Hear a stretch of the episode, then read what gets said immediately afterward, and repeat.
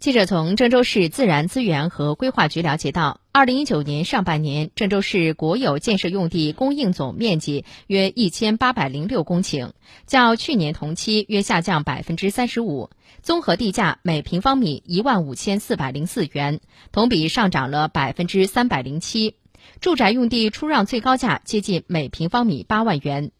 据了解，今年上半年，郑州市国有建设用地供应总量为五百四十四宗，总面积约一千八百零六公顷。供应最多的是住宅用地，为六百八十公顷，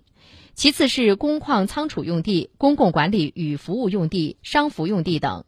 与去年同期相比，总供应宗数约下降百分之五十二，供应面积约下降百分之三十五。